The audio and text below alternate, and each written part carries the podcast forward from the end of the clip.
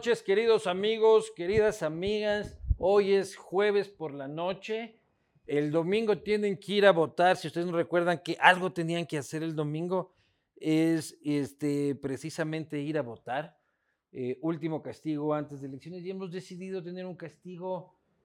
Huevada, ya, ya vale, ya. Cualquier cosa que digamos no cambiará el rumbo de la patria, así que mejor caguémonos de risa, digo yo ante, ante la situación nacional. No queda más que reír. Quiero agradecer a las marcas e instituciones que permiten que esto suceda. Me, me refiero, por supuesto, a Claro. ¿Qué estás esperando para contratar 250 megas por solo 19 dólares con 4 centavos? Incluido el IVA. Ahora con suscripción gratis a HBO Max y Claro Video, con todo el contenido de Paramount Plus. Recuerda que Claro tiene instalación sin costo caro.com.es. Sin duda, también agradecer a todos queremos lucir una piel de infarto, como la de nuestro invitado de hoy, la mía vale carpeta, este, y tener una sonrisa perfecta como la de nuestro invitado de hoy, porque la mía vale carpeta. Eh, por eso las carreras de dermato, dermatocosmiatría y aparatología dental son tan cotizadas Tú tranqui que puedes seguir estas carreras y ser un pro en el Tecnológico Superior San Antonio. ¿Qué esperas para cumplir tus sueños? Agradecer también a Oriental, rapidito de Oriental, la piedra angular de la alimentación de Anderson Boscan. Enviamos contenedores al exilio de manera este, voluminosa, donde quiera que estés. Te llega Anderson Boscan, tu rapidito de Oriental, cerveza 593, un emblema de la cervecería artesanal ecuatoriana, 100% Moslaca. Esta es una lager, la cerveza del nuevo ecuatoriano. Me refiero también a Uribe Schwarzkopf con su proyecto Aurora, listo para la entrega en la Ruta Viva. Eh, un proyecto puramente familiar. Cuscuy, que es el emprendimiento de mi mujer, de esto vivo, por favor, hace portavasos y a otras artesanías personalizadas. Aquí van a salir las redes sociales, sigan a Cuscuy, no sigan a mi mujer pero sigan y hagan pedidos en cantidades industriales. Y por supuesto, Viejo Parra, para todas las ocasiones. Mi buen amigo Viejo Parra, 12 años, escocés, lindo whisky. Todos saben, lindo whisky. Viejito Parra, mi auspiciante favorito, este, que me auspicia en las noches y en los días. Eh, de bohemia. Mi mujer dice que no soy un bohemio, solo que soy un borracho, pero a mí me gusta ponerle la parte de la bohemia. Pero, señoras y señores, para mí es un enorme placer invitar a este espacio al Moisés Caicedo de la comedia ecuatoriana, al Pervis Estupiñán de la producción audiovisual nacional. Me refiero a uno de los ecuatorianos que nos representa y nos hace sentir profundamente orgullosos en el exterior, me refiero al señor Jorge Ulloa. Eh, oh, qué, qué, generosa presentación, hermano. Muchas, muchas gracias. Qué bello. Hasta con Moisés Caicedo te comparé.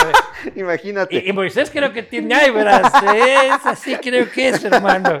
Gracias, gracias, gracias por la generosidad, entonces. Claro, claro. Por lo que me tocó. Sí, pero eso es verdad también, ¿no? ¿Cómo estás? Bien, bien, bien. Feliz de estar aquí. al fin. Es que tienes que estrenar serie para que vengas. Claro, no, es que yo, yo esperé la invitación desde que te vi por primera vez. ¿Así? ¿Ah, no llegaba, entonces tuve que hacer una serie para que me invites. voy a hacer una serie para poder estar. No, no, tremendo plan. A ver. Muchas gracias, muchas gracias. Este es whiskycito dos años a la altura de una persona como tú, una estrella de la farándula y de la comedia internacional. No podría ser menos. Muchas gracias. Salud con la izquierda para que se repita. Así es. A eso no sabía. Me He escuchado. Algo bueno tiene la izquierda. ¿Ves? Mirando a los ojos, si no, ya ah, sabemos. Entonces otra vez. Siete años de mal sexo. Tenía un amigo que decía, le decíamos eso, iba con, los ojos cerrados, decía, para por lo menos tener sexo, buen sexo, mal sexo. Cualquiera. Maldito sea aquel día hace siete años en el que, en el que no miré a los ojos. Oye, ¿tú tienes mucho sexo? ¿Por qué? ¿Por qué? Yo así llamándole, abuela, verás, voy a estar con mi Claro. banco. Sí. O- o- ese es mi target, me estás diciendo, ¿no? A las abuelitas. No, no, este, eh, a mi familia, a mi familia llamándole. Pero, ¿tienes sexo frecuente? Eh, bien. ¿Cuánto es bien? No digo para hacer una comparativa conmigo, pero a ver si es que me siento, me, me siento bien o me siento mal. Eh, no, yo soy virgen, soy, soy virgen. Eres virgen todavía. Soy virgen de, todavía, sí, Claro, hasta el matrimonio, ya mismo Sí. me caso. ¿Todavía no te casas? Pero ya entregué el anillo. ¿Sí? Sí. No te creo esa vada que eres virgen, ¿no es cierto? no, pero... No, claro, pues, pero capaz, ¿no? Uno se encuentra con cada persona también que Sí. eh, esconde principios que, que uno no conocía. 33 años. Sí, Cabrón, 33 fucking años. Yo a los 33 años estaba haciendo mis bebadas ahí, pero valiendo paloma eh, la mayor cantidad del tiempo. Y tú a los 33 años, loco, a- las roto con todas. O sea, eh, eres el referente ecuatoriano en la producción audiovisual, Gracias. un ícono de la comedia eh, a nivel latinoamericano y mundial seguramente. Este, ya te habrás forrado en billete. No. Eh, sí, no, pues No, no. ser- no, hay por qué ser modesto. no, es verdad. Este, ¿Cómo? No, a ver. eh, no, gracias, gracias por, por, por pensarlo así. Eh, pero, pero sí, bueno, he tenido, creo que la suerte de toparme con la gente correcta. También empecé como bien, bien chiquito, a los 19, em- em- fundé Enchufe TV. Entonces, eh, que fue el, sin saber, iba a ser como el pro- proyecto estrella de mi vida. eh, y, y que me ha abierto las puertas a, a un montón de cosas. Ahorita, pues, gracias a Dios, también estrenando una nueva serie en Amazon. Prime. Y, y- y feliz, pero a través de, claro, de, de este, este proyecto que, que sí eh, reventó a una edad bien temprana. Ya, pero a los 19 años normalmente estamos fumando marihuana, este, persiguiendo señoritas, este, rascándonos las huevas en el barrio con, con los amigos y tú estabas fundando una empresa. Sí, a ver, es que... mm, Ese chip no es normal. Es, ver- es verdad, es verdad. Sí, era, es que sí había una, una necesidad de vivir de este medio. Y además eh, hay esta hambre universitaria que siempre, que, que- que- sí pasa, que sí pasa. O sea, como que desde, ahorita veo como un montón igual de universitarios que están con, con esta hambre de emprendimiento. Ah, Muchas veces es un, es un emprendimiento eh, abandonado, pero, pero sí, teníamos, teníamos es- esta hambre y también, bueno, fue, sinceramente fue guiada por una persona que era 10 años mayor a nosotros, que era uno de nuestros compañeros que, con los que estábamos estudiando cine, que dijo, verán, yo ya estoy casado, quiero comer Dinero. de esto. Ajá, así que dijo, eh, a ver, Jorge, necesito, yo, yo era, yo, yo estudiaba dirección y actuación. Y dijo, quiero hacer una novela, en el Incine, claro. Dijo, quiero hacer una telenovela. Y yo, es que yo no quiero hacer novelas, no quiero hacer, no, no es algo que me llama la atención. Eh, quiero hacer comedia, quiero hacer una serie. Entonces ahí planteamos un, un- un piloto de televisión que lo escribí y lo dirigí, eh, que sinceramente es muy malo, que se llama Perra Vida, y que lo planteamos a todos los, los canales. Él, él, era como muy vendedor, era, una, era casi como un tiburón de, de- de ventas, bien, bien, bien inteligente en ese sentido. Eh, y bueno, presentamos a todos los canales de televisión, todos nos dijeron que no. Después lo que hicimos fue como, ok, eh, reform- reformulemos este proyecto en un, en un eh, guion de 90 minutos para película. La presentamos a todos los premios de financiamiento, igual perdimos todos. Y ahí fue cuando otro de mis socios, porque fuimos cuatro los que, los, que, los que empezamos esto, que en cambio era como un geek de la tecnología, dijo, el Internet, pero el Internet hace 12 años, nada que ver. Pero, brother, yo conozco gente del Incine, muchísimos amigos míos que salieron de ahí, y tengo 350 mil amigos de la floresta. No están en esa huevada, ¿me cachas? Están saliendo del Incine diciendo, hagamos una peli así, en la playa, en la que se vean 40 minutos de gaviotas, y se acaba la película, bro. o sea, sí, a ver, si hay una tendencia, si hay una tendencia que es, que es bien, eh, que es bien europea de contar estas, se llaman antitramas o piezas que son como, como, que nosotros llamamos cine, cine independiente o cine de autor, cuando en realidad es otra cosa, el cine independiente y el cine de autor, pero sí, a mí me gusta ver ese tipo de, de propuestas, pero no me interesaba hacer. Y sí, y sí había sí sentía que yo desentonaba en ese sentido en el INCINE. Como tú dices, Claro. o sea, es sí el hecho de que un tipo vaya a querer hacer comedia de pronto en una escuela de cine donde, claro, todas las proyecciones eran de Bergman, de Antonioni, de Tarkovsky, y de pronto este Claro, tipo... vos ah, querías hacer una hamburguesa premio Michelin. eh, Sí, Así. exacto. ex- sí, sí, sí, sí. Es, y, y- y- y ya, bueno, y no solo en el encino, no solo en, el, en, en la floresta, no solo aquí en el país, sino en la industria, la comedia Sí. es, es un género bien subestimado. Para mí es un género muy Pero muy sofisticado. taquillero.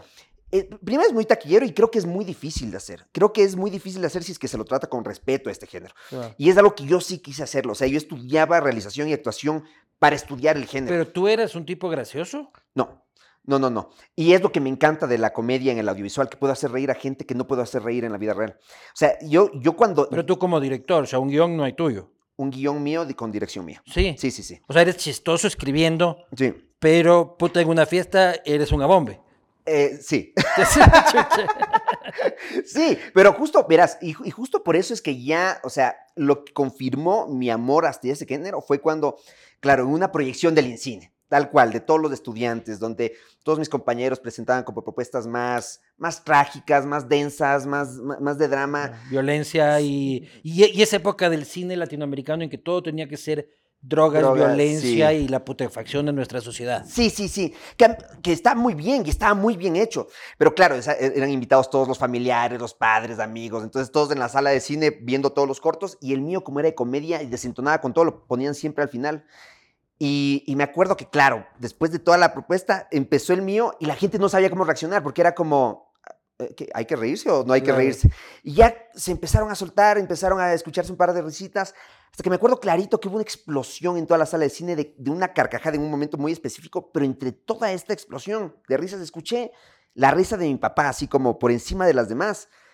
Y a mi papá es alguien a quien me cuesta hacerle mucho reír. mi Es papá matemático. es, matemático. Y los y es- matemáticos no se ríen. De, de- por sí, este. O sea, eh, mi papá se ríe mucho y es un muy buen comediante. Pero como por ser buen comediante es difícil hacerlo reír ge- genuinamente. Es una persona que se ríe por compromiso. Pero eh, hacerle reír genuinamente, como que nunca lo logré hasta ese día que escuché la risa genuina de mi papá en carcajada Ujú. atrás mío por algo que había hecho en la pantalla y dije, esto es. O sea, poder hacer reír a través de este aparato de acá. ¿Y cómo Ah. le dices a un matemático quiero hacer cine? Si no Eh, dijo, mijito, puta, hay otras huevadas en la vida, pues, economista o de una. Tu mamá paracaidista. paracaidista militar. Sí. Claro. mi- ¿cómo- primero, ¿cómo se junta una paracaidista militar con un matemático? En una fiesta, en una fiesta. Tal cual. ¿Qué eres tú, paracaidista militar? Tú, matemático. Pasa todos los días, ¿no? O sea, todos los días vas a un bar y te encuentras con una mujer de Manabí, Claro. paracaidista militar. Además sea, de la primera generación Claro, de mujeres. de- claro, claro. del- o sea, pasa todos los días. Sí. o sea, eh, a verás, eh, bi- bien extrañamente fueron dos personas que me apoyaron en todo sentido. O sea, es más, mi papá era el que me dijo, mira, hay una escuela de cine aquí en el país, vamos a ver. O sea, eh, Ah, hasta a, a ese, a ese sentido. Porque yo creo que también entendían tal vez cuáles eran mis límites en otros, en otros sentidos y cuáles eran mis ¿En qué fortalezas. eres limitado? O sea, por ejemplo, eh, en el colegio no era un estudiante que sobresalía en, en- ni en idiomas ni en. Pero ni fuiste en presidente del colegio, de- del consejo estudiantil. Sí, fui presidente en el Consejo Estudiantil del Del Alemán, en el sexto curso, pero justo por una campaña audiovisual.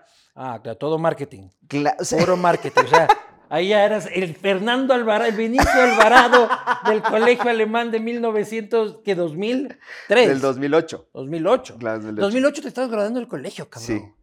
Sí, entonces ahí era. Yo en el 2008 ya me había grabado de la universidad, llevaba dos años trabajando y faltaban dos años para el 30S, cabrón.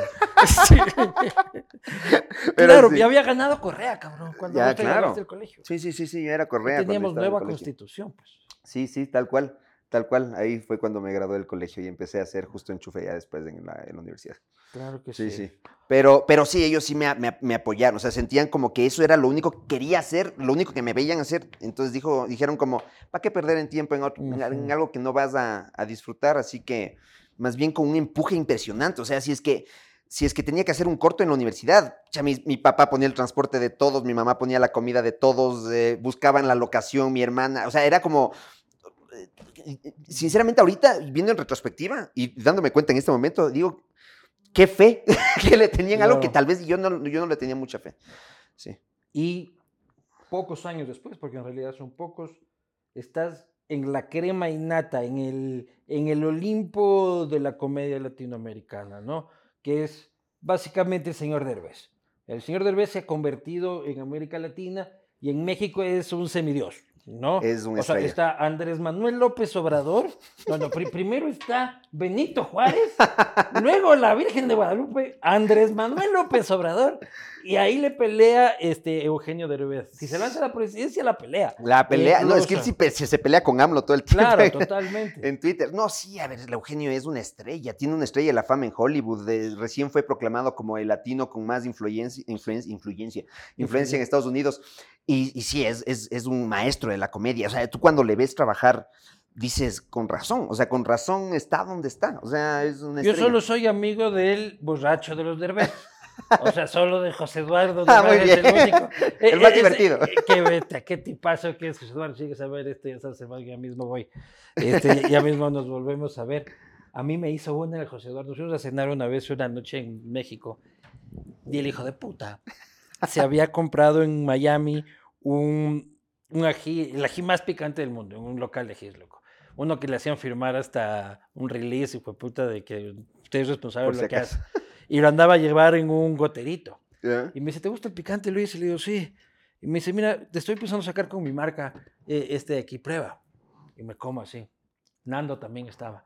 Este, yo, está- picoso. No, sí está picoso. Y dice, qué huevos, cabrón. Esto es una broma que yo le ando haciendo a la gente. este, y normalmente se van al baño, vomitan. eh, y tú aguantaste. Y- y Aguantaste, claro. entonces. Y yo le digo, sí, sí, qué terrible. le digo, pero bueno, el man se va al baño y se la pongo así. Este, su misma huevada en el, eh, en el vaso, regresa, se toma, casi se muere el hijo de madre.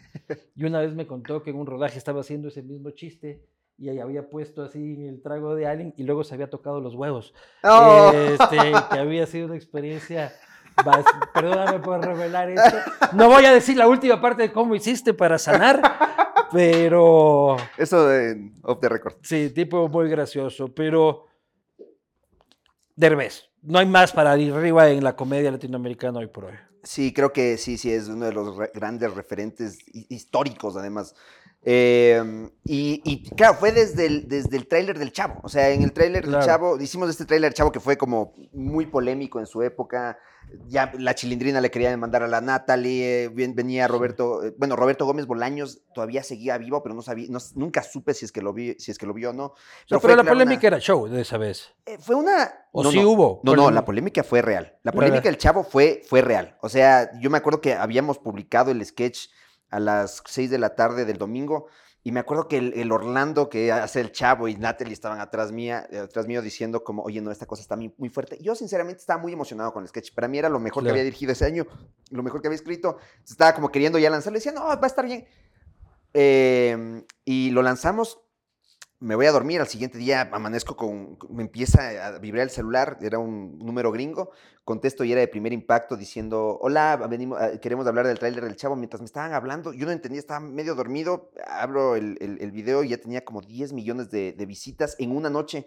Dije, ¿qué pasó? Y ya, claro, estaba People en español. O sea, la primera vez que salieron en People en español fue porque, porque Edgar Vivar nos había insultado por un montón de cosas. Y yo, y yo súper dolido, porque es más, empieza con un disclaimer, el, el- o sea, con una advertencia el, el video diciendo, esto es una...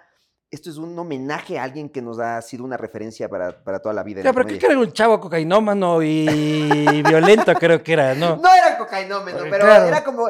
La premisa era que hubiera pasado si Christopher Nolan hubiera dirigido una película Ya. del chavo. Y agarrando como los temas reales. O sea, claro, es un tipo que es, es, es maltratado en una, en, una, en Claro. una vecindad, es un niño menor de edad. Y Ah, bla, que bla. querías que te salgan a aplaudir, hijo. Claro, porque no, yo creo, verás, es más, Sí. yo creo que si el Robert- chavo es un niño explotado que huele pega en su puto barril y al que violan y, y violentan diariamente. Es que mira, yo creo que Roberto Gómez Bolaños eh, era tan eh, eh, transgresor en su época que no sé si lo vio, pero si lo hubiera visto, creo que, que lo hubiera disfrutado mucho. Es más, después Roberto Gómez Fernández, el hijo de Roberto Gómez Bolaños, vio el sketch, eh, pidió a Televisa que, porque Televisa nos puso inmediatamente, o sea, casi por automático, bajó el sketch duró como cinco horas fuera del, del radar, pero ya habían muchísimas copias. Después lo volvió a subir por pedido de Roberto Gómez Fernández, que después dijo, esta es la mejor parodia que le han hecho a mi papá.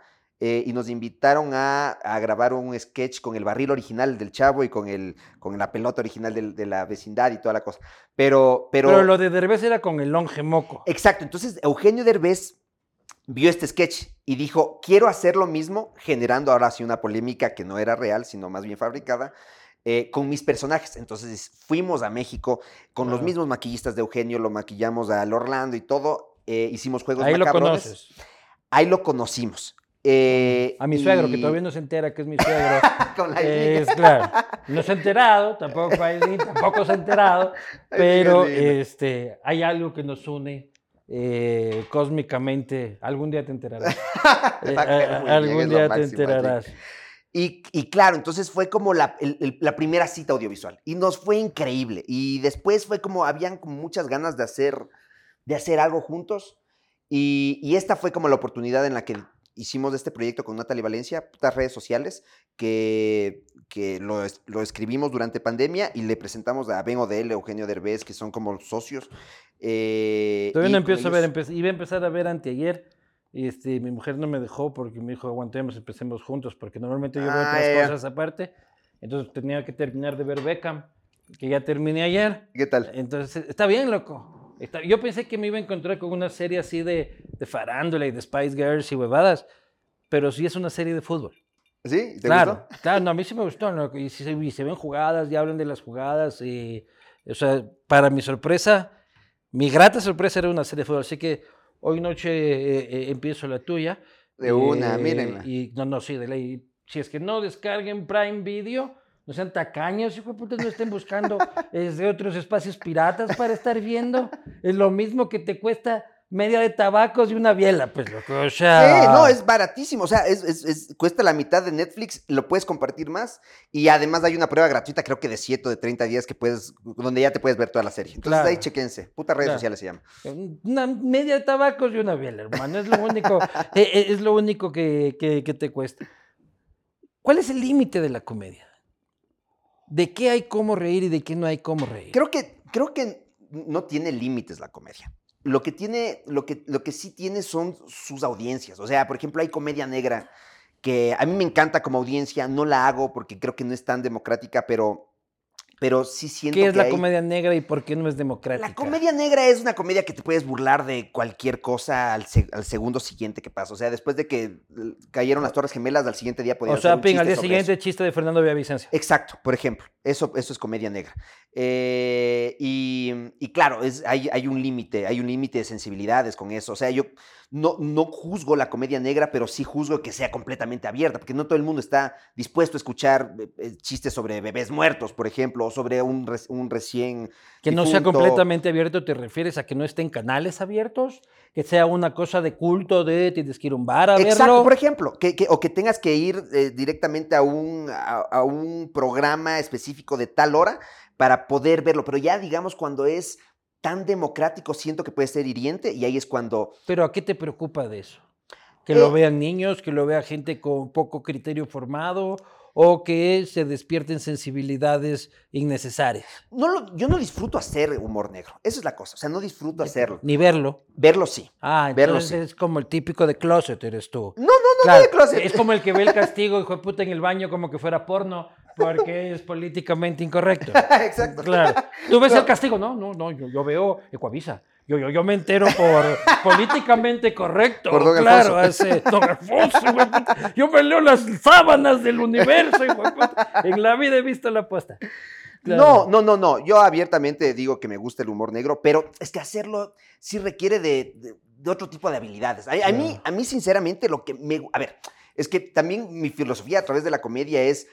Hay una, hay una frase en latín que dice castigat ridendo mores, que significa el humor cambia costumbres. Y, y el, y el humor cambia costumbres si es que es una comedia que es honesta, o sea, que parte desde, una, desde un autocuestionamiento. O sea, si es que es vivencial, si es que, o sea, cuando es observacional, cuando yo me río de, de ti o me río de cualquier otra persona, puedo caer facilito en cualquier cosa, o sea, desde la homofobia, el racismo, el, sexismo, o sea, puedo caer ya en temas incorrectos políticamente, por decir de alguna manera, pero y que, y que pueden herir sensibilidades, sensibilidades. En cambio, si es que me río de, de, mí, de mí mismo, es, es imposible herir a alguien porque, porque me estoy riendo. Yo tengo vitiligo, entonces puedo hablar del vitiligo.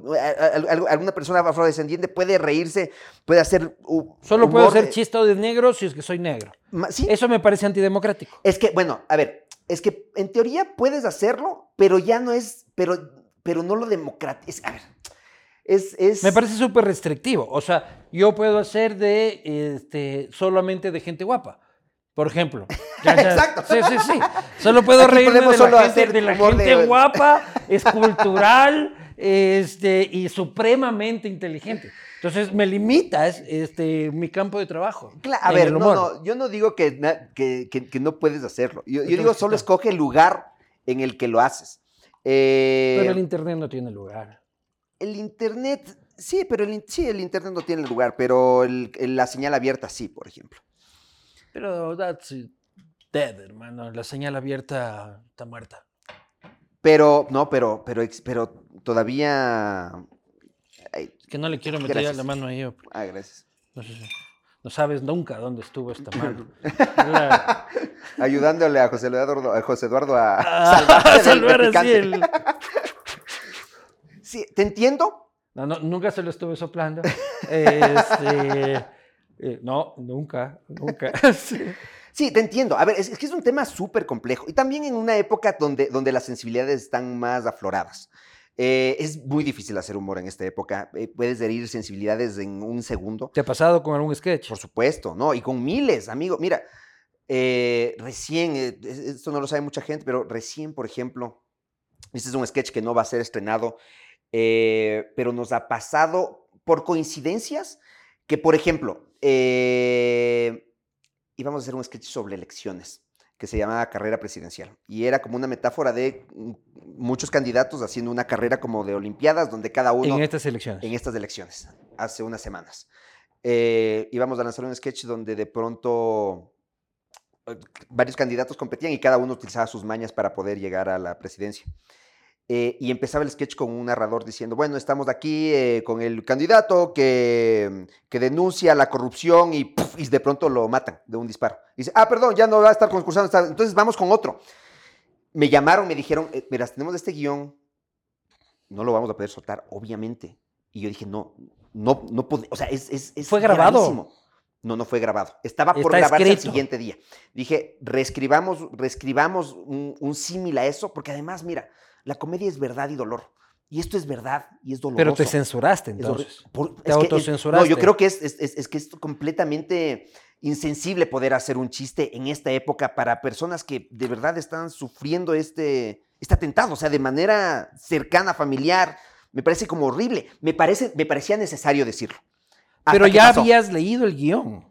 No, no, no, todavía no lo había leído. Pero si al día siguiente grababas, ¿cómo, cómo, cómo, cómo, cómo Ah, yo no lo leí. No, no, es que yo no lo estaba grabando. No, yo hace, hace tiempos que no dirijo muchos sketches de Enchufe, como hace seis años.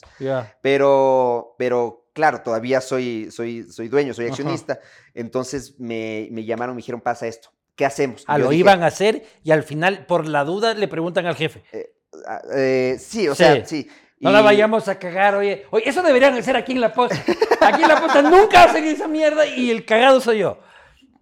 Entonces, a ver, a ver, ahí hay, hay, un límite bien discutible que dices, a ver, yo creo que es necesario decirlo, no en este momento, no en este momento, porque esto ya había pasado antes, ha pasado en Colombia, ha pasado en Holanda, y de pronto nos pasa aquí. Eh, y porque ha pasado antes es que, es que claro, lo estábamos retratando eh, con, la, con, la malla de comedia, pero, pero justo porque creemos que castigar riendo humores, el humor cambia costumbres. Al, empezar a cuestionar este tipo de cosas, podemos por lo menos entender nuestra historia. O sea, no lo hiciste porque está muy fresco. Porque es, muy fresco, claro. Porque, ¿Cuándo hay como reírse de la muerte de alguien? Eh, eh, vamos, o sea, ah, todavía hay una censura impresionante del holocausto, por ejemplo, en, Alemania. Todavía no hay como reírse. Todavía, ah, todavía no hay como reírse. Hay gente que sí lo hace, pero todavía para, para, para Alemania no. Eh, pero en cambio hay gente que ya puede reírse del, del, 9-11 en Estados Unidos. Entonces, es, es, también depende de la, qué, sensibilidades tiene o el pueblo o, la, o las personas afectadas. O sea, todo depende de Pero la muerte es graciosa. La muerte es graciosísima. O sea, claro que es graciosa. ¿Por qué? Porque la comedia es verdad y dolor. ¿Y qué más doloroso que la muerte? ¿Y qué más verdadero que la muerte? ¿Y cómo puedes sacarle gracia al evento más trágico, y supuestamente, de la existencia humana, que es el fin de la existencia humana? Eh, es que Claro, ahí está. es, es, que simplemente es la misma historia contada en otro tiempo. O sea, es, una tragedia en otro. eso dice Woody Allen. La comedia es una tragedia en otro tiempo. Es una tragedia con otra narrativa. Entonces, Pero no es porque es una muerte ajena. No, puede ser tu propia muerte. La muerte es graciosa. Es que la tuya ya no es, porque alguien se va a estar riendo de tu muerte. Pero puedes burlarte de tu muerte si es que estás pronto a morir también, por ejemplo. Ah, bueno, ya como un tema de aceptación Este, y de entrega al universo. Sí. ¿Ya? Y eres tu propietario y es como tener vitiligo y reírte del vitiligo. Claro, exacto. ¿Ya? Es como tener cáncer y empezar a burlarte del cáncer. Claro, lo cual me parece un acto de liberación. Sí. Más que cualquier cosa. Es, es, como un, es un, es un modo de ver todo. Es, es, y, además es un modo de aceptar todo. O sea, el, el, ¿por qué? ¿Por qué un meme se vuelve más viral que una noticia? Diciendo exactamente lo mismo. Porque es una manera mucho más fácil de aceptación de, una crisis o de una tragedia que está pasando. Y es, y es, y es la, manera de comunicación que tenemos ahora hasta los medios más serios. O sea, la posta publica eh, con, con, un filtro de comedia muchas de las noticias que tiene. Y es porque es un, es un medio mucho más digerible para todos. Y es, y es, y es cierto. Y, y, no son, y no son noticias lindas, son noticias trágicas. ¿Hay como reírse de lo que pasa en Israel ahora? No, creo que no. O sea, creo que alguien lo hará, pero por lo menos a mí, a mí, sinceramente, no me causa risa. Y yo tampoco puedo decir como esto, de esto te puedes reír, de esto no. Claro. Pero a mí no me causa risa. o sea, que el Carlos Ochoa del humor, así. Reíble, no reíble, claro, gracioso, claro, no gracioso. claro, pero sí es, es que, pero sí hay una línea súper delgada, sobre todo a las personas que nos, que nos dedicamos a este género. Entonces, sí es. Pero aparte de este capítulo de autocensura que tuviste por el tema de Villavicencio, hay otros que has tenido que bajar hay otros sketches o algún otro, otro producto tuyo en el que has tenido una respuesta negativa de colectivos específicos. Sí, ha pasado. Verás, por ejemplo, uno que tuvimos que bajar más o menos por la misma, por, por lo mismo que pasó con, con, Fernando Villavicencio, que en paz descanse, fue con, eh, tuvimos un sketch que justo se iba a estrenar el día, en la semana que falleció Karina del Pozo que fue violada y torturada por un grupo de tipos en una fiesta. Y nosotros justo esta semana íbamos a, estrenar un sketch que se llama eh, Fiesta de Salchichas, que eran... Coincidencialmente. Coincidencialmente. Porque nosotros además escribimos todos los sketches al inicio del año, son 52 contenidos que, que, empezamos a escribir, y, o sea, empezamos a escribir desde diciembre, la Navidad del siguiente año. Entonces, de pronto, uno de estos sketches iba a estrenar esa semana y, pasó eso. Y fue horrible. Entonces lo que hicimos fue, ok, lo lanzamos mucho más adelante para que ya no haya relación. Como por coincidencia. Pero Fiestas de Salchichas existe. Existe, ese sí está Lo único que hizo fue una replanificación. Pero, por ejemplo, sí han habido sketches que se han lanzado y que han sido retirados, justo por este mismo. ¿Cuál? Por ejemplo, hubo uno que se llamaba Mundo al revés, hombres y mujeres, sexismo, que habla de. A ver, igual, lo dirigí yo, eh, fui yo el director creativo, entonces fui parte del guion y del guion final. Así que era una ideología errada que quería plantear, que era como el, el, machismo y el feminismo son lo mismo, pero, pero de hombres y de mujeres.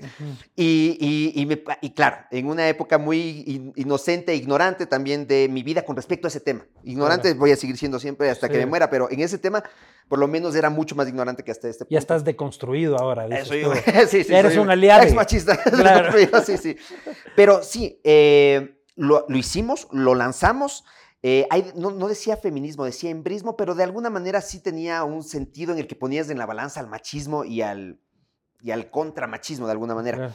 Cuando para nada está en la misma balanza. O sea, el, machismo ha sido algo que. Y te mandaron a la verga. No, me mandaron mucho a la mierda y yo muy necio decía, no, no, es que esto es verdad, que ni sé qué, la, la, la. Es más, hay un comercial de Quilmes que era como machismo versus feminismo, el, igualismo. ajá. Entonces, basándome en ese, en ese tipo de contenidos. Es un gran comercial.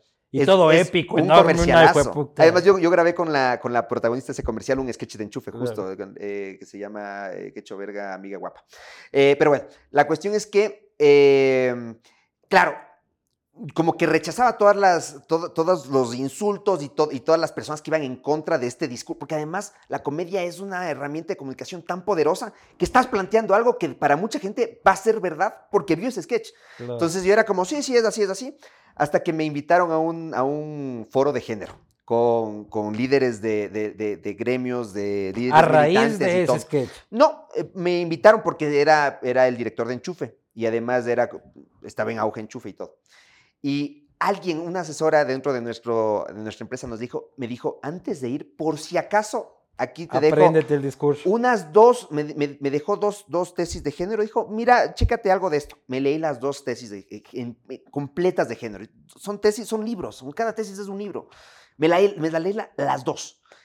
Y me di cuenta que estaba tan equivocado. O sea, históricamente estaba tan equivocado que me fue muy bien en el, en el foro. Fue su, o sea, de verdad estuve muy bien. Pero inmediatamente regresé a revisar todo lo que tenía en el catálogo de enchufe y bajé algunas cosas. No, no Te recuerdo todas. pusiste así a bajar, a censurar tu propio yo del pasado. Es que sí, pues, porque, a ver. Pero yo- esa es tu historia, No, no, cabrón. pero yo- yo Es como yo- que yo regrese a ver y todas mis cagadas bajémosle. No queda un castigo No, no, no. en el aire, No, pues, yo no loco. estoy, yo no estoy, a ver, yo no, yo no estoy, puta, me toca borrar todo lo que he hecho. no, yo no estoy bajando mis cagadas, porque de mis cagadas sí aprendo. Es más, hay sketches que odio, que me parecen horriblemente realizados por mí, y, es- y existen. La cuestión es que este estaba dando un discurso que lo estábamos planteando como real y que, y que creo que es dañino socialmente. Entonces fue, mira, y, y un Ya. sketch, para que sea rentable, un sketch de enchufe, por toda la producción que tiene, tienen que pasar cuatro años. Obviamente ese sketch no habían pasado cuatro años Cuatro años tiene que estar rodando, rodando, rodando, rodando. para que sea rentable. Obviamente, si es que es un viral, es rentable mucho antes, y si es que le va muy mal, nunca, es rentable nunca. Ya. Pero un sketch promedio tiene que pasar cuatro años. Este obviamente no pasaron cuatro años y lo bajamos. Preferimos perder plata, que yo creo que dar un discurso igual, que, que- que no Mm, puede estar bien. Igual te- te- tenemos una microyapa de, de, unos, de unos árabes que de pronto se suben a un camión y que dicen, eh, si dejaste... Ah, no me acuerdo, eh, dejaste el coche bomba en ni sé qué parte y es como que sí, no, no me acuerdo cómo era, pero prendí el camión y era, ay, no, no, no era este, algún- y explotaba el coche bomba. Claro, es hiper racista, hiper xenófobo, Claro. igual lo bajamos, igual fue, fue caro de rodar, pero, pero creo que, creo que co- a- al ser responsables, a ver, somos, somos entes de comunicación que ahorita lo que estamos diciendo, mucha gente va a creer que es una verdad absoluta porque te respetan muchísimo y, y si es que tú dijiste algo, también eh, eh, empieza a ser parte de mi criterio, por lo que... Pero imagínate que cada autor, de lo que sea, Ajá. músico, escritor, filósofo, comediante, periodista, empiece a revisar hacia atrás su trabajo y empiece a eliminar del registro histórico todo lo que cree que es improcedente de su historia intelectual. Puta, el, mundo quedaría sin legado. Sí, entiendo completamente. Yo creo que igual hay que todo tomarse, o sea, todo a evaluarlo desde un sentido histórico. O sea, históricamente eh, Pepe Lepú era otra cosa en su época. Eh, totalmente de acuerdo. Es- o sea, es- eh, tienes que, que juzgar es el contenido por la época cancelación, y el contexto. Exacto. el con Box. Bunny, digo, ¿cómo no era el Box Bunny? El, el, el, el- el- el- el Silvestre salía fumando No. con 10 tabacos desesperados. Este, todos los Looney Tunes eran una apología de la violencia enorme. loco. Claro, no, totalmente. No, y yo Por eso no hay remakes de Box Bunny y esa va, porque es hoy es, imposible. Es imposible, no, es imposible. Eh, y yo creo que, bueno, esta hipersensibilidad es, es simplemente un- una etapa de, renivelar la, la balanza hasta que de pronto se vuelva un, un callo y, haya una, una balanza mucho más equilibrada. Pero eh, de, todas maneras, yo, yo, Jorge Ulloa, sí me sentía responsable de un discurso, de un discurso que puede ser un discurso de odio, sin querer haber Sí. sido un discurso de odio. Bueno, y es tu trabajo y haces con tu trabajo lo que te da Sí, la gana. Claro. Pues yo te digo como, por principio, y está bien que, que, que- que te deconstruyas y que, y que todas las hiporrientadas que quieras en tu puta vida, pero este, por el principio yo creo que cagada, o sea, cagada que uno hace, que, que con el tiempo se puede, eh, ahí está, sí, en ese tiempo yo tenía otra edad, este, tenía otro pensamiento, eh, o lo que sea, ¿no? Pero esta cancelación y la autocancelación es la que, la que a mí me preocupa, ¿no? Esta cultura correcta eh, en la que cualquier cosa jode, por ejemplo, para publicar, para, para estrenar un producto en Netflix o en Prime o en HBO o en lo que sea, puta, me imagino que pasas por enormes filtros de Progre 1, Progre 2, Progre 3. No, no me pasó con Amazon Prime para nada. Eh, entiendo, entiendo por qué pasa eso también. No estoy de acuerdo con eso porque, porque dañas, dañas un montón del contexto de las buenas historias. O sea, del- ni, ni- ni- ni la época ni, ni la verdad pueden arruinar una buena historia, Claro. creo yo. Y, y eso ha arruinado historias increíbles. Y creen que lo solucionan una- haciendo la sirenita negra. Ya está, que progres que somos. Pucha, este, mí nos me gustó la el fucking- No lo he visto, ¿me cachas? Pero son soluciones puramente superficiales. Sí, pero a ver, es que también per- de eso ha pasado al revés todo el tiempo. O sea, eh, eh, yo vi, ¿cómo es? Vi, ay, se me fue este anime que amo y se me fue el nombre, pero que después actúa Scarlett Johansson y en realidad debería ser japonesa como el anime original, pero ahí casi nadie decía nada y era porque... Porque es fucking Scarlett Johansson y está buenísima. Pues, No, no, porque aquí hubiera sido, o si hubiera sido Halle Berry, hubieran, eh, le hubieran m- eh, acribillado, porque sí existe un contexto racism- ra- racista y, y sexista y, y- y- y homofóbico ante, ante cualquiera de, es- de- de este tipo de juicios hacia, hacia los nuevos contenidos que son más incluyentes. Sí creo, sí creo que pasa.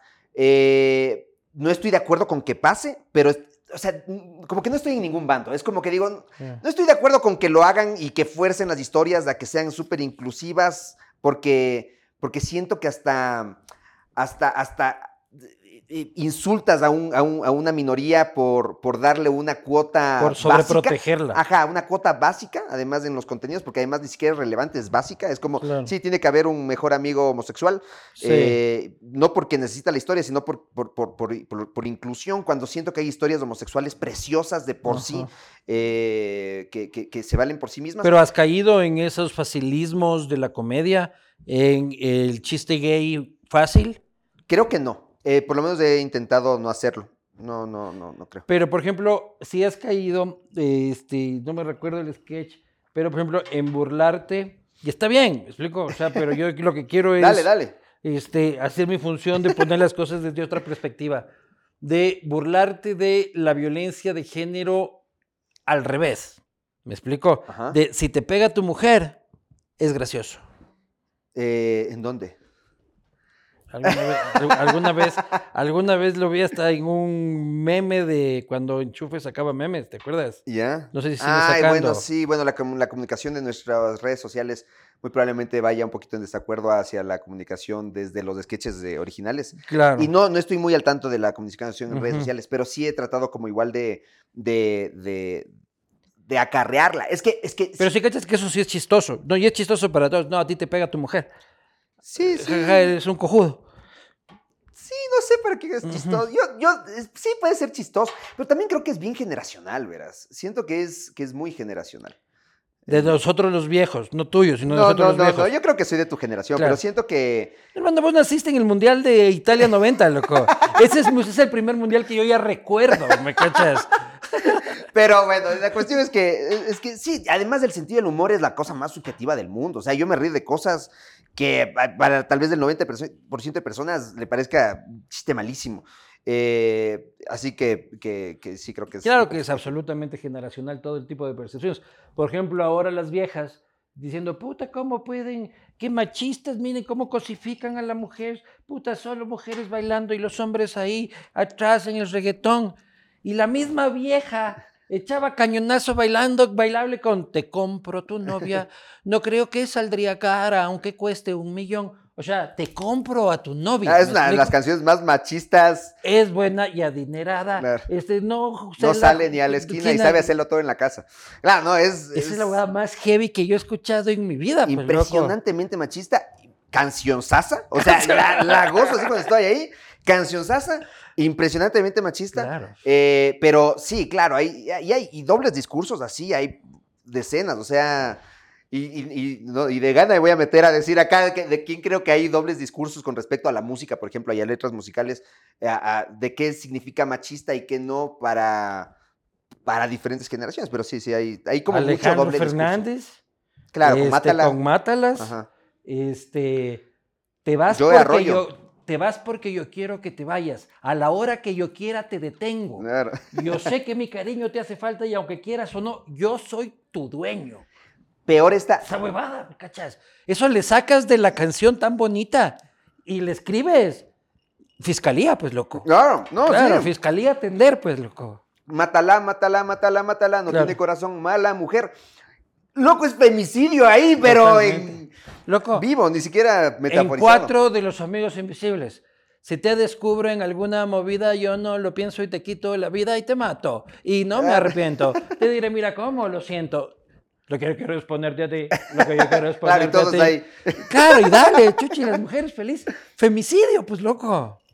Sí, pero a ver, por eso es que digo que es, que es bueno también que haya una, una reacción tan, tan notoria, así como de las nuevas generaciones que de pronto dicen, oigan, eso está denso, para que, para que sí haya un balance, porque antes había un balance para el otro lado, o sea que nadie Claro. lo cuestionaba, estaba súper bien aceptado socialmente, de pronto ahora es tan cancelado socialmente que, que, que, que todo se está yendo para el otro lado y, y, y esto, y estos contraderechos, digamos, empie- empiezan a- van a empezar a nivelarse en un punto. Y en la política hay límites. Y la política y el humor.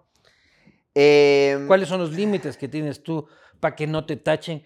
Saliste, no sé si fuiste tú, pero fueron a visitar a Correa, salieron en la foto ahí en el balconcito con Glass, creo que sí. también, o era con, con, con, con Lenin, y era con Glass ya. No, estábamos Y era con Glass. Estábamos con Glass. Y la billetera sí volvió y toda la huevada, ¿no? Nos invitaron, nos invitaron al, al desayuno presidencial porque habíamos ganado el Streamy Award, que era como el Oscar del internet en esa época. Sí. Sí, se portaron muy bien. sí, Claro. porque te digo que no. Sí, Ahí pero- salías con mi vecino, y mi vecino era el, ¿cómo se llamaba? El Andrés, ¿el lechero? Ah, el Andrés, eh, Judas Andrés. Judas Andrés. eh, Judas Andrés. Él era mi vecino. Pero en el edificio no era tan gracioso, más bien era como el cabrera, el, el cabreado del edificio. El que, el que Eh, denunciaba a los eh, que hacían ruido. Claro, el que se quejaba por el email todos los fines de semana. ¿Cómo puede ser hasta las 2 de la mañana? Yo, pues si vos no eres que- Sí, que- sí. Buen tipo, comediante". buen tipo. Ya no es mi socio. eh, buen tipo, pero ya no es mi socio. Es, eh, y él era ejecutivo, no, no, no era parte de la parte creativa. Sí, sí, sí. Claro, pero bueno, él sale en esa foto. ¿Y cómo has hecho para que no te lleven en la política? ¿Hiciste un sketch para la presidencia de la Asamblea de Gabriela Rivadeneira? ¿O de, o de José Serrano? ¿Cuál, cuál, cuál? se hizo un sketch de la asamblea de estos de promoción que tienes, que como no era el, ¿cómo son con los que tienen auspiciantes? ¿Cómo se llama? ¿Sponsors? Sponsors. Un spon- ¿Cuál sponsor? De la Asamblea Nacional. De la Asamblea Nacional. ¿Ya? ¿Qué decía? Ponlo, ponlo, ponlo. Me encantaría Ya, verlo. Me encantaría verlo. Porque, mira, algo que sí hemos tratado de hacer es ser completamente apolíticos. Eh, eh, nunca ser partidarios. eh, es como que siento que como igual la comedia es tan, tan poderosa en decirte qué, qué está bien y qué está mal en teoría. Eh, si yo soy de la liga, no voy a decir que soy de la liga. Si yo soy de izquierda o de derecha, no voy a decir que soy de izquierda o de derecha en, en, en, en comedia. Igual, si es que soy cristiano o ateo, no voy a decir que, que soy ninguna de las dos. O sea, no voy a condenar ni, ni, ni ensalzar ninguna de las dos. Por lo que siempre hemos estado completamente ajenos a la asamblea. Es más, recién la asamblea nos quiso dar un premio. Sí, por pero la ahorita no lo encuentro porque no me acuerdo el nombre. Ya, ya, ya. Porque seguramente no es sponsor Asamblea Nacional. Pero búscale, búscale. Ya Porque lo mira, busco y hay- porque hay lo... mucha, también hay muchos contenidos que a nosotros nos, nos, nos dicen, ustedes hicieron tal contenido. No, No, no, no, la pero- Traviata, no, por ejemplo, digo, no, no, Ah, no, pues, pero eso es evidente que te pueden decir por la calidad, cosas que pueden ser que este medianamente estéticamente bien hechas, este te lo pueden contar. No, no, pero aquí salían ustedes. O sea, ya lo voy a buscar y te no. lo Bueno, no, pasaré. también, a ver, a ver, hay los actores de enchufe eh, son totalmente independientes. Este era de chufe, pues loco. Yo ¿Qué te digo porque lo vi porque me indigné. Puede Dije, ser, ¿cómo pues, no, no, haber no, me encantaría verlo. Sería, sería buenazo y después si quieres hacemos unas retomas de cuando lo, lo encuentres. De, Claro, sí, es de tengo este, que buscarlo. y, y sí, muy ¿Este que vamos a poner aquí? claro. No, sí. No, y me encantaría verlo. Porque mira, yo, yo sinceramente, eh, si soy un. Soy un tipo tan escéptico hacia la política, soy muy político, tengo como ideales eh, en ¿Cuáles mi son? cabeza. Eh, soy. eh, eh, eh, no sé si compartirlo. Sí. No, no, ¿Cuáles son? no, a ver. No te avergüences No, de no, tus no, no, no, ideales. me- no me, aver- no me avergüenzo, pero no los he hecho públicos nunca. Claro. No los he hecho públicos porque además también siento que soy ¿Pero qué un vas tipo... a salir? Soy nazi. O, No, no, no, no.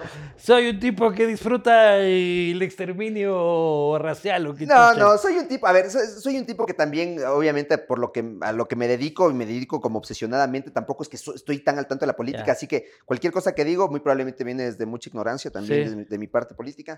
Yo soy eh, muy socialdemócrata, eh, siento que, que, que, o sea, que, que- que la- los pueblos tienen que, que tener una, una, o sea, sí tiene que haber una, un esfuerzo social a que todos tengamos una... Eres un tipo de izquierda. Soy más de izquierda. A ver, soy un tipo de izquierda. Sí, soy un tipo más de izquierda. Pero eso no quiere decir que comparto la izquierda latinoamericana.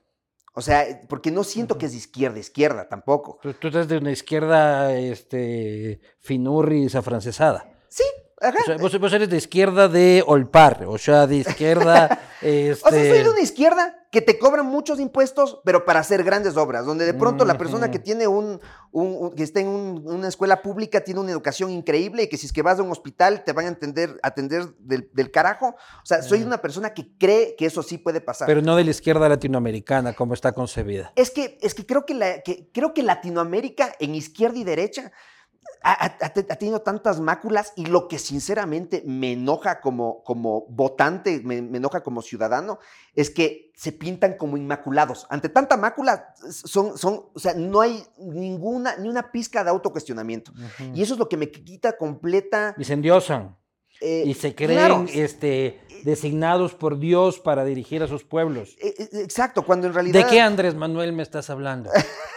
¿Ah? No, de, de todos. O sea, De no, todos los no, Andrés no, Manueles. de- de- sinceramente, no, no, no creo que se salve muchos. Y, y- y es, o sea, y es algo que humanamente yo sí quisiera ver en estos otros seres humanos que digan, ve, la cagué, ve, eh, estuve mal, o de pronto, sí, tengo do- dos videos, uno diciendo tal cosa y otro diciendo exactamente lo contrario, y es porque estaba pensando en un momento eso y en el otro momento estaba pensando lo contrario. Lo Pero- mismo que te dije que no debías haber hecho borrando tus videos del pasado. Claro, no, no, es que eso yo creo que, es que eso es diferente, Sí. porque estoy, porque no soy yo cometiendo el error, es- estoy dando un Sí, discurso. sí, sí, no, te estoy jodiendo. Pero bueno, Eh. la cuestión es que yo sí tengo un montón de cosas en las que me veo y me da un montón de vergüenza y un montón de cringe. Andrés Pero- Manuel López Obrador, ¿Qué pasa? ¿qué opinas del caballero? Eh, siento que. mm, Siento que es. que- Primero, primero, salud, A ver, para que, que eso, eso te salud. tiene que primero echarte un trago. Siento que habla, que, ha- que habla impresionantemente lento, no sé por qué, si es que en su campaña nunca habló lento. Claro. Siento, no, no sé si es que es. No sé si es Hay que una ponerle en estrategia. 1.5 siempre, loco. Sí, y, y, por ejemplo, también siento que hay, hay. O sea, es una persona que no se deja cuestionar. O sea, que lo- lo- me pasa Intolerante con todos. se llama. In- sí, intolerante. Sí, que se pinta como inmaculado, con miles de máculas alrededor. Y, y de verdad eso me indigna porque lo que me hace a mí como persona es quitarle toda la confianza. O sea, si es que hay alguien que no siente, que se equivoca, que no se cuestiona, que para mí pierde completa confianza. O sea, hay, un- hay una escena, perdón, eh, que, que re- no sé si es que es de Guerra Mundial Z o no me acuerdo qué película, que hay como que plantean una, una como una, una cosa que me encanta, donde un tipo dice, mira, yo, yo era un tipo que era designado para estar en contra de una mesa ejecutiva. O sea, yo tenía, así me encantara la idea y esté muy a favor eh, de lo que estaban planteando todos los ejecutivos, mi trabajo era estar en contra y presentar argumentos en contra para poder tener otras opiniones. Y porque estoy en contra y estuve en contra es que se desarrolló tal cura para si es que haya una, una invasión zombie, algo así. Ujú. Eh, qué importante es que haya alguien que esté en contra y qué importante es que no tengas un círculo que te está diciendo todo el tiempo estás bien, estás Esa bien, es la no prensa. creces. La prensa, en teoría, ese es su rol.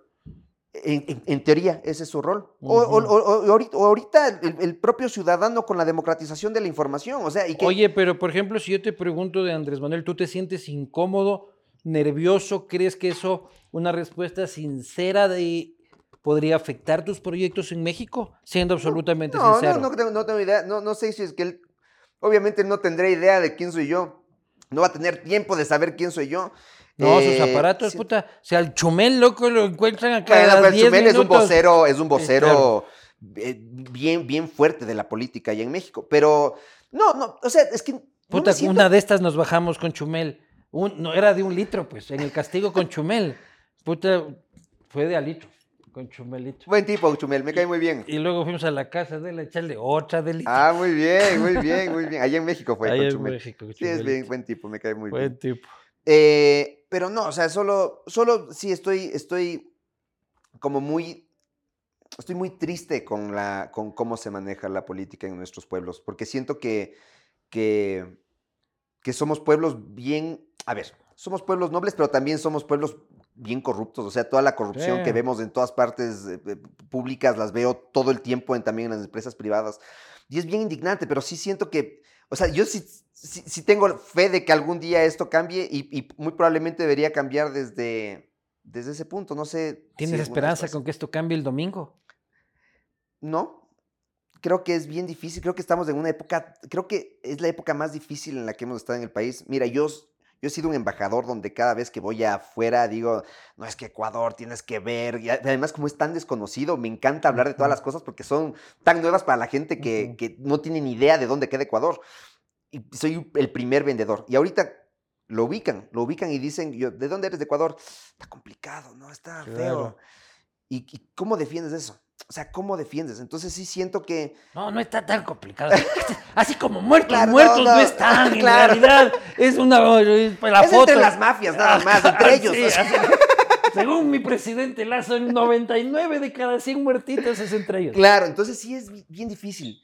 Y siento que, que, que a la persona que entre le va a tocar duro. Espero, espero así un milagro, un milagro como en la pandemia, que me acuerdo que, que, que empezó bien todo, así como yo, yo, eh, Ecuador estábamos como en los últimos países en ser atendidos por la pandemia y pronto fuimos uno de los primeros que salió.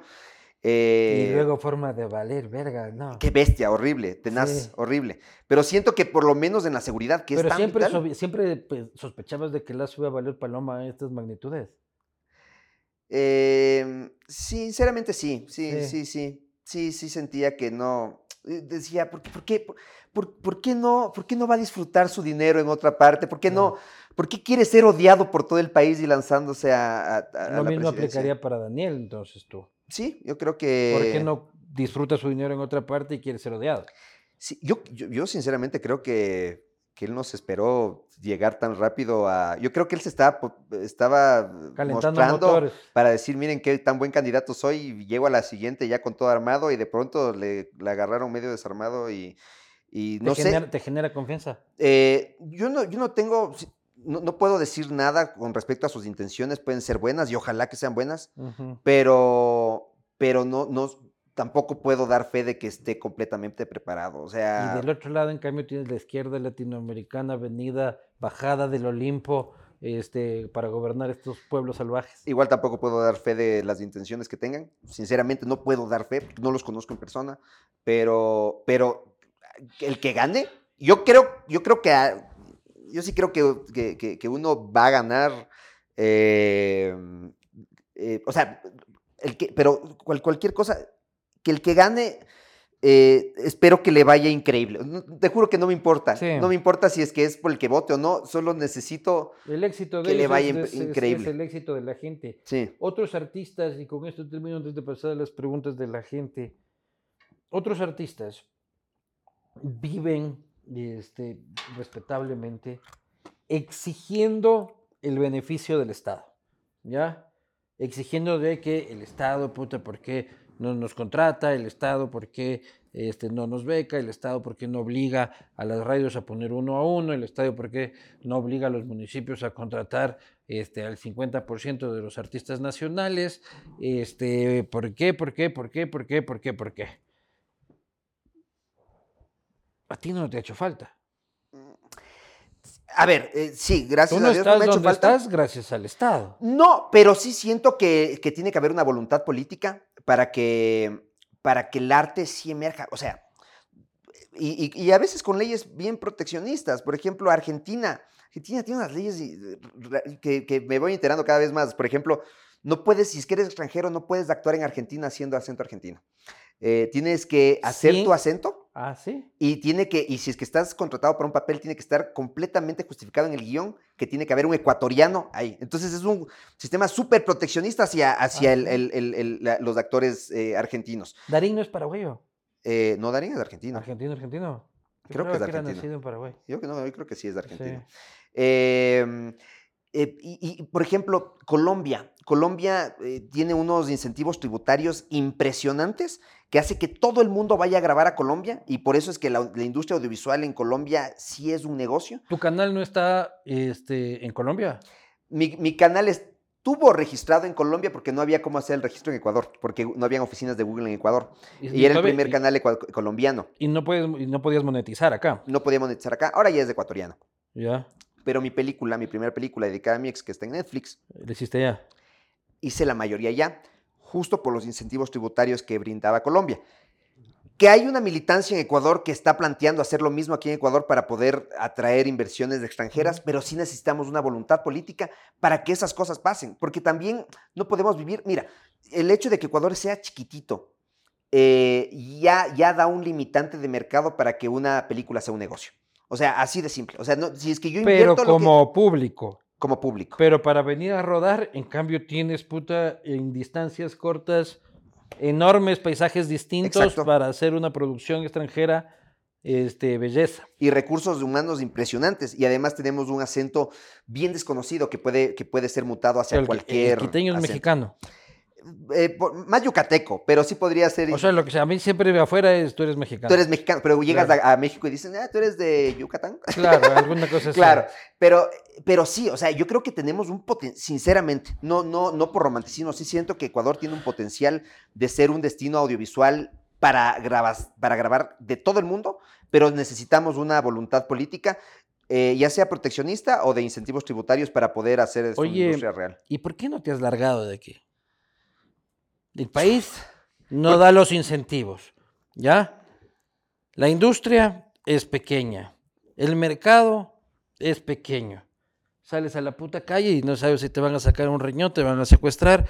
Este, el panorama poco alentador.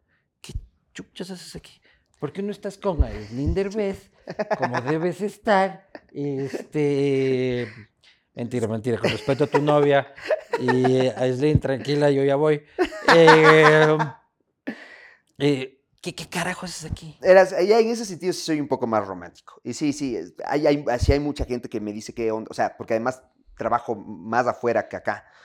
Pero sí, sí, sí quiero, sí quiero traer industria acá. Sí quiero, sí quiero que, porque además me siento bien en mi país, me siento bien escuchando mi música, me siento bien comiendo mi comida, me siento bien no siendo de afuera, estando aquí. O sea, sí me siento bien aquí. Y sí quisiera que este sea, sea un, un, un país que te ofrece una, al menos desde mi área, una oferta audiovisual interesante en la que los otros países nos puedan así sea ubicar, como, ah, Ecuador, sí, sí, ¿De muy dónde son los de verde, enchufe? O muy, ajá, o de donde son los, sí, pero, ha pasado un millón de veces.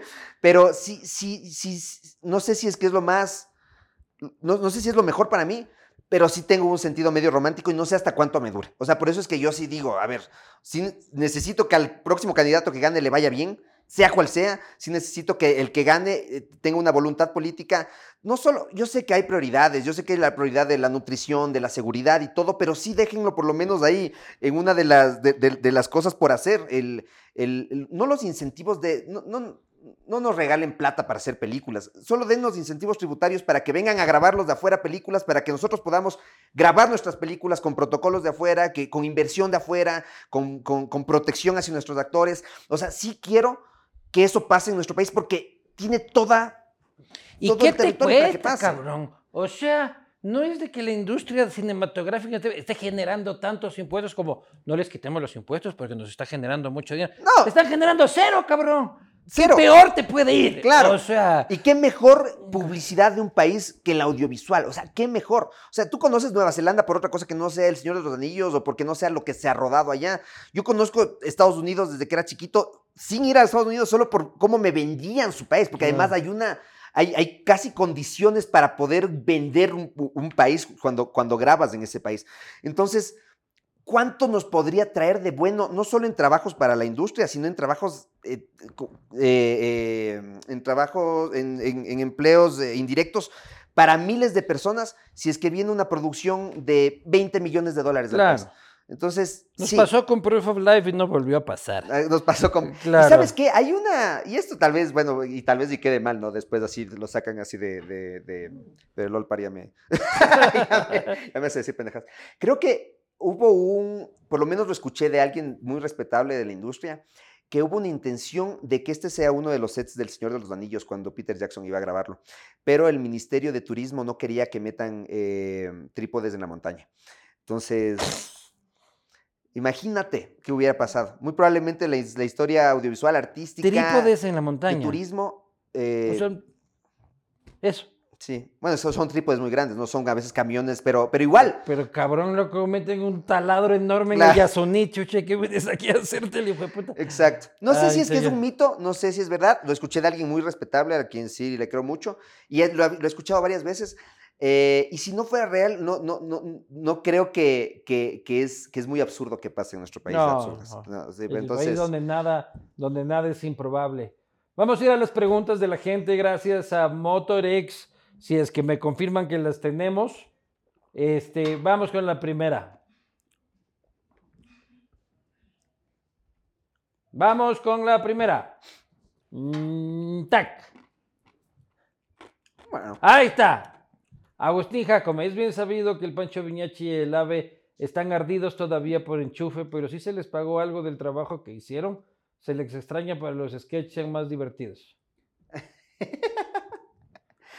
Ay, a ver, bueno, sí, eh, ah, hubo una, una, una época muy oscura dentro de Enchufe. ¿Sí? Eh, sí, sí, hubo una época muy oscura dentro de Enchufe. Eh, desde ahí parte mi vitiligo. O sea, eh, yo nunca he sido administrador de nada, de, ni de mi empresa, ni de nada. Yo me dedicaba siempre a la escritura y la dirección de cosas. Y, y sí hubo, creo que, y, y, y- y sí me hago responsable por haber sido uno de los dueños de este proyecto, en que, en que tal vez no se manejaron bien los fondos como se tenían que manejar, no se dio prioridad a las personas que estuvieron ahí sin cobrar, eh, se pagaron a veces licencias antes que, que a personas. Entonces, sí, yo... ¿Te, te estabas chupando la plata? No, para nada, no, nunca, nunca. No, es más, yo, yo he sido uno de los más fauleados de mi propio proyecto, he sido creo que la- de las personas que menos ha ganado de mi proyecto, pero, pero sí eh, es muy, muy responsabilidad mía de muchas injusticias que se hicieron en el proyecto, porque simplemente no hice nada. Yo no ejecuté nada, pero muy probablemente tenía Tampoco el lo poder impediste. de hacer, de, de hacer algo. ¿Y por qué no entendía? Tenía 20 años, no, no sabía qué estaba pasando. Y Pancho Villachi y el AVE sí fueron afectados, muy afectados en, en un proceso donde además, a ver, eran mis amigos. Eh, entraron porque querían ser parte del proyecto, yo feliz porque además son ah, súper escritores y de pronto siento que mi proyecto los decepcionó y, y eso me acarrea a yo les decepcioné y pasamos distanciados años. Eh, ya somos amigos de nuevo. eh. Qué bueno que somos amigos de nuevo, pero, pero sí siento que fue... Yo por eso es que ahora digo así, cuando, mire, es más, si es que quieres meterte ahorita a hacer una empresa, eres chamito, estás con tu amigo, lo que sea, empiecen a firmar, o sea, lo primero que hagan es, por favor, firmen un contrato, digan qué va a pasar, qué va a pasar con el primer centavo que entra, apenas entra un centavo, empie- empieza a pagar a tus colaboradores, no te pagues a ti primero, eh, y, y queden clarito en el contrato de lo que van a hacer, porque y no creas que el contrato es un, es, es un, es un símbolo de, de desconfianza con tu amigo, sino más No. bien es un símbolo de amor. Es como, pucha, o sea, te amo tanto que quiero hacer un contrato contigo para que no nos peleemos en el futuro. Porque yo en el futuro no me voy a acordar bien de lo que dije. Entonces, Mm. firmemos esto. Háganlo, por favor. Porque yo por no hacer eso, es que años después ya no tenía el poder sobre estas decisiones y terminé decepcionando a mucha gente. ¿Y te robaron dinero? Y me robaron mucho dinero también. Me robaron mucho dinero. ¿Gente de confianza? Gente de confianza, sí, sí, De sí. tu equipo cercano. De mi equipo cercano, sí, sí, ¿Y sí. cómo te diste cuenta si es que no eras un tipo de números? Y, eh, ¿O vino tu Eh, papá matemático a decirte, mijo, No, mi papá siempre me decía, oye, ¿qué, qué onda? Así, ¿Qué pasa? ¿Qué pasa con tu proyecto que está, está facturando en teoría muchas, mucho Ajá. dinero y tú te estás queriendo sacar recién un Spark con cuotas de 10 dólares al- a la semana? Y, o sea, ¿qué pasa? O sea, ¿qué pasa? Y yo, no, no, confiado, confiado, confiado. Y y sí pasaron, sí pasaron cosas, sí, sí hay mucha plata que ni siquiera sé dónde, dónde fue a parar. Eh, recién TNT nos hizo un documental que ahorita está en DirecTV que se llama eh, Somos Millones, donde, donde me fui enterando de muchas cosas mientras me hacían la entrevista a mí, diciendo, ah, pero tal persona dijo eso. Yo, no, en, serio pasó eso? O sea, me, fui enterando y como uniendo cabos de qué, de qué pasó. Entonces... Sé que existe, pero no lo he visto. Sí, sí es... Es tenaz hacer, hacer una empresa, es tenaz manejar dinero y lo que pasó con el Ave y el Pancho es que sí siento que los decepcioné, sí siento que se fueron muy enojados, sí siento que después entendimos todo lo que pasó. Y el vitiligo viene del estrés. El vitiligo a mí me empezó a, fue una, sí fue un síntoma de, de una crisis emocional muy fuerte, porque además yo era como la persona que atraía a, a, todo el talento de enchufe. O sea, era como, oye, ¿quieres actuar? Oye, ¿quieres escribir? Oye, ¿quieres ni sé qué? Y al principio no pagábamos un centavo. O sea, a, duras penas teníamos eh, haciendo vaca plata para los almuerzos de los actores cuando venían a grabar igual a Donorem. Entonces, de pronto, porque no había un centavo de facturación. Entonces, de pronto, eh, eh, o sea, todas estas personas a las que metí, ahora véanse con, el, con, las, con los entes administrativos. Y estos entes administrativos, de pronto, tal vez y no hubo mala intención, pero no lo supieron manejar. Y el, y el que terminaba decepcionando era yo, porque yo era el que... Tú me trajiste, cabrón. Ajá, tú me trajiste. Yo, era tu amigo y, y, tu empresa me hizo esto. Entonces sí, eh, eh, ahora la empresa es mucho más sana, eh, ya tiene socios de extranjeros que tienen otro... Es que sí, tienen otra idiosincrasia, pues un holandés, o sea, nosotros como latinos, y por eso es que nuestra política también está como está, a veces ya tenemos mañas de, de fábrica y espero que alguna vez ya deje de pasar eso, pero, pero claro, ya, ya, ya tengo como socios extranjeros que ya no dejan que pase. Entonces, perdón, Pacho, ya a veces que alguna vez, no, yo sé que les hice daño sin querer, yo sé que se sintieron decepcionados, pero bueno, ya, ya estamos bien de nuevo. Siguiente pregunta. ¿Cómo cortar la brecha con la industria del cine en otros países? Creo que hablamos ya un poco más de eso. Este, siguiente. ¿Por qué Enchufe TV ya no es chévere? No sé, pues eh, la gente crece. ya no dirijo hace seis años. No, no, a ver, eh, es, eh, yo creo que también es súper generacional. ¿ah? O sea, yo me acuerdo cuando empecé, digamos, una de mis primeras entrevistas con Jorge Ortiz, me acuerdo cuando empecé a hacer enchufe, Jorge Ortiz, obviamente de, la, de toda la camada de, televisión tradicional, me decía, ¿cómo es esto del YouTube? ¿Por qué es tan rápido el enchufe? Que ni sé qué. Y yo, yo tratando de entender así dentro de mis primeras entrevistas, tratando de hacerme entender, eh, y de pronto ahora veo a enchufe comparado con, los, con las nuevas propuestas tiktokeras, así que duran 30 segundos y te cuentan cosas de una, digo, oiga, enchufe es lentísimo. O sea, sí, sí hay una necesidad de adaptación eh, y también porque nos hemos enfocado en otras cosas. O sea, ya tenemos una peli, ahora tenemos esta serie, tenemos, bueno, tenemos dos pelis. Yo vi recién tres este series. del canal de televisión eh, maravilloso, del director de noticias del canal de televisión con el presidente. No sé si viste. No.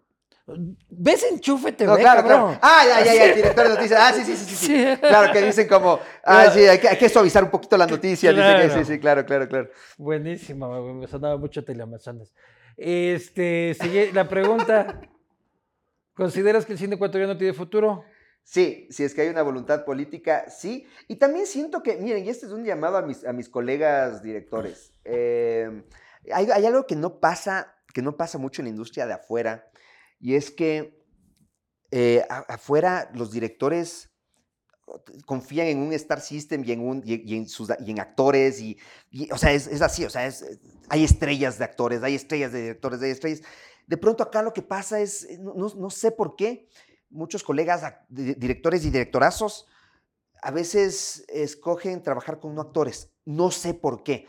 Ah, obviamente hay una tendencia europea, eh, latinoamericana, que, que, trabajan con no actores, pero también depende ¿Cómo no actores? el formato. No actores son personas que no son actores, como Yalitza Aparicio, por ejemplo, en Roma, que no era actriz, era una maestra, que Cuarón la contrató porque, claro, tenía como tenía características que ella quería, él quería para, para el papel, pero también es, es, un tipo, es un tipo de cine en el que te puedes dar ese tipo de libertades, de, contratar no actores porque es más naturalista, es como El violín, es una película increíble que también tiene no actores, pero acá hay una, es una tendencia casi general de no contratar actores.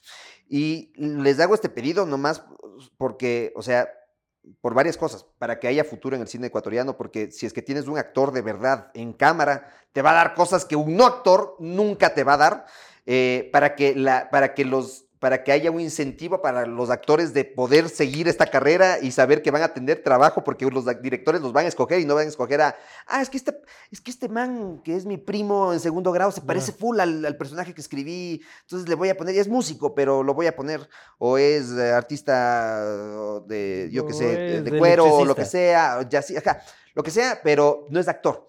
Y eso hace que, que las producciones nacionales por más buena factura que tengan en cámara, en luz, en locación, se caigan en, actuación. Y la actuación es la vida del cine. Entonces, si es que se cae en actuación, ya es difícil competir con propuestas de afuera que en cambio tienen actorazos que han actuado toda su vida enfrente de la pantalla dándote un textazo y nosotros poniendo a gente que no es de actor, no es de actriz, dándote un texto como lo pueden hacer, o sea, con todo el esfuerzo, pero sin toda la preparación que un actor sí te puede dar. Jorge, para terminar, putas redes sociales, ¿de qué se trata? Putas redes sociales. Por más que su nombre sea explícito y fácil de colegir. Verán, es una comedia primero, ya sé que tiene un nombre que, que, dice putas, pero es una comedia que la puede ver todo el, todo el mundo, todo el mundo. Es una comedia familiar. De 10 años hasta... Sí, pero que sí, pero que sí tratas temas, temas pesados. Es, es, prácticamente, tratamos de cuestionar cómo utilizamos las redes. O sea, el hecho de que, de que yo qué sé, todo el tiempo estamos publicando que estamos felices, que somos exitosos, que nos va bien con nuestra pareja, que... Y, y, en realidad estamos así de exitosos, en realidad estamos así de felices, en realidad nos va, tenemos una pareja tan estable, o sea, en realidad vivimos como nuestras redes nos presentan, eh, porque además... Claro, entonces es como encontrar estas dos caras de la moneda. Es que nadie pone así su Instagram. Estoy en la verga. claro. No, y también hay gente que sí, ¿ah? De, sí, pero, pero, son mucho menos. O sea, y si es que pones eso, te llaman tus tías a los cinco minutos a, querer meterte en puto psiquiátrico. no, sí. No, y es que aunque lo hagas, es, es otra pose también, porque para grabarte llorando, también tienes que poner la cámara, poner rec, poner la luz, ponerte en posición para que te vean. Entonces, es, como la, la, pose de las redes. ¿Y, que, y, por qué, y por qué tenemos esta necesidad de atención? Y es porque somos seres carentes de, amor. Y a veces confundimos esta atención en redes con, con amor, estos likes con, con, aceptación de nuestro padre, por ejemplo, o de alguien que, que, que, nos dio un montón de carencias. Entonces, esto con con la historia de Amanda, que es una youtuber de 30 años que ya está jubilada de internet porque eh, hacía contenido infantil y de pronto ya nadie la reconoce, o sea, ya no, era, ya no es chévere. Eh, y, es, casi una metáfora de enchufe, o sea, de decir... Como a mí me pasa, o sea, a mí yo me encuentro con uno de 20 años y me dice, puta, mis tías todas te ven, hermano. Tú eres el señor este que ven todas. Mi abuelo no se pierde uno de tus programas. Y yo, Ah, me pasa que, viene, que, viene, que vienen señores así con barbota, sus hijos, su familia, diciendo, tú eres mi infancia. Entonces, tal cual, o sea, y, eso con una chica de 30 años que hacía contenido como muy de, hola, ¿cómo están mis amores? Que dice qué, y de pronto tiene 30 años, ya se ve ridícula haciendo lo mismo, si es que cambia de forma de, hacer las cosas. Que Chabelo así. Sí, sí, y, es como la crisis de esta, de esta persona, muy metafórico hacia nosotros como enchufe de, empezamos claro a los 19, 20, ya, tenemos, ya tengo 33, ya, ya, ya no hago de estudiante en los sketches, ni de hijo, hago de papá o de profesor. Ya, ya, sí somos del canal de sketch en español más visto del mundo, pero ya no nos ven como antes tampoco. Estamos como buscando la forma de adaptarnos y es como esa es, es, la historia de, esta chica. De verdad es algo, creo que es una, es una serie súper inteligente, es una sátira. ¿Cómo le está yendo? Eh, está súper bien. Eh, fue. No la vi así como en, el ranking de Ecuador. No estaba. Eh, no. No, sí estuvo. Hasta, hasta ayer, en teoría, estaba en el ranking de Ecuador. Número 10. Número 10, claro, pero ya Ah, pero la de mi ex puta, estaba primera en Netflix meses. Eh, bueno, es que también estaba primera en películas. En cambio, en, esta como es serie, para, por ejemplo, para estar en número uno, porque número uno está Betty la Fea, claro, significa que 40 personas tienen que ver eh, dedicada a eh, de- eh, to- todo, todo putas redes sociales para que equivalga a una persona que ve Betty la Fea, porque son 200 capítulos versus 8. Ah, Si me hago entender. así no Entonces, se vale, Betty. Así no se vale. entonces, pero está en el top 10 ya, ya un mes, entonces está increíble. Ah, está está en el top 10 bien. de México. está, le está yendo, sobre todo en crítica, le está yendo súper bien, porque sí es una serie que creo que engaña un poquito el- el- la presentación de que, claro, son dos chicas, redes sociales, dices, bueno, tal vez una comedia tonta de likes, cuando en realidad habla de cosas mucho más profundas. Y creo que es lo mejor que hemos hecho. Así que chéquenlo, bájense el Amazon Prime. Si no tienen ahí, bájense la etapa gratuita de 7 30 días. o Y luego la cierra. Pero, pero creo que vale la pena. Y es, Señor Jeff. Bezos tampoco es que se va a quejar, así que decir. Claro, claro. castigo divino dijeron que utilice el free trial. Este, no, tranquilo, Jeff, tú sabes, brother. Tranquilo, estamos, Jeff. eh, eh, estamos para apoyarnos. Igualmente, Jorge, Ay, muchas gracias. Qué bello estar aquí hoy. Muchas este gracias. da un gustazo. modesto espacio está siempre disponible para ti. Muchas gracias. Espero que la conversación haya sido útil para entender la comedia, el estado de la industria, conocer más a este fenómeno de, de la industria audiovisual, de la comedia, y un referente y un orgullo para el país. En realidad, Gracias, haces amigo. mucho bien este, a- en un país donde hay muchos que hacen mucho mal. Ay, gracias. Muchas gracias. Gracias, Gracias, por esta invitación. Qué gustas. Muchas gracias. Gracias Votarán por los que bien, vienen. no, luego no estarán quejándose, hijo de puta. Eso.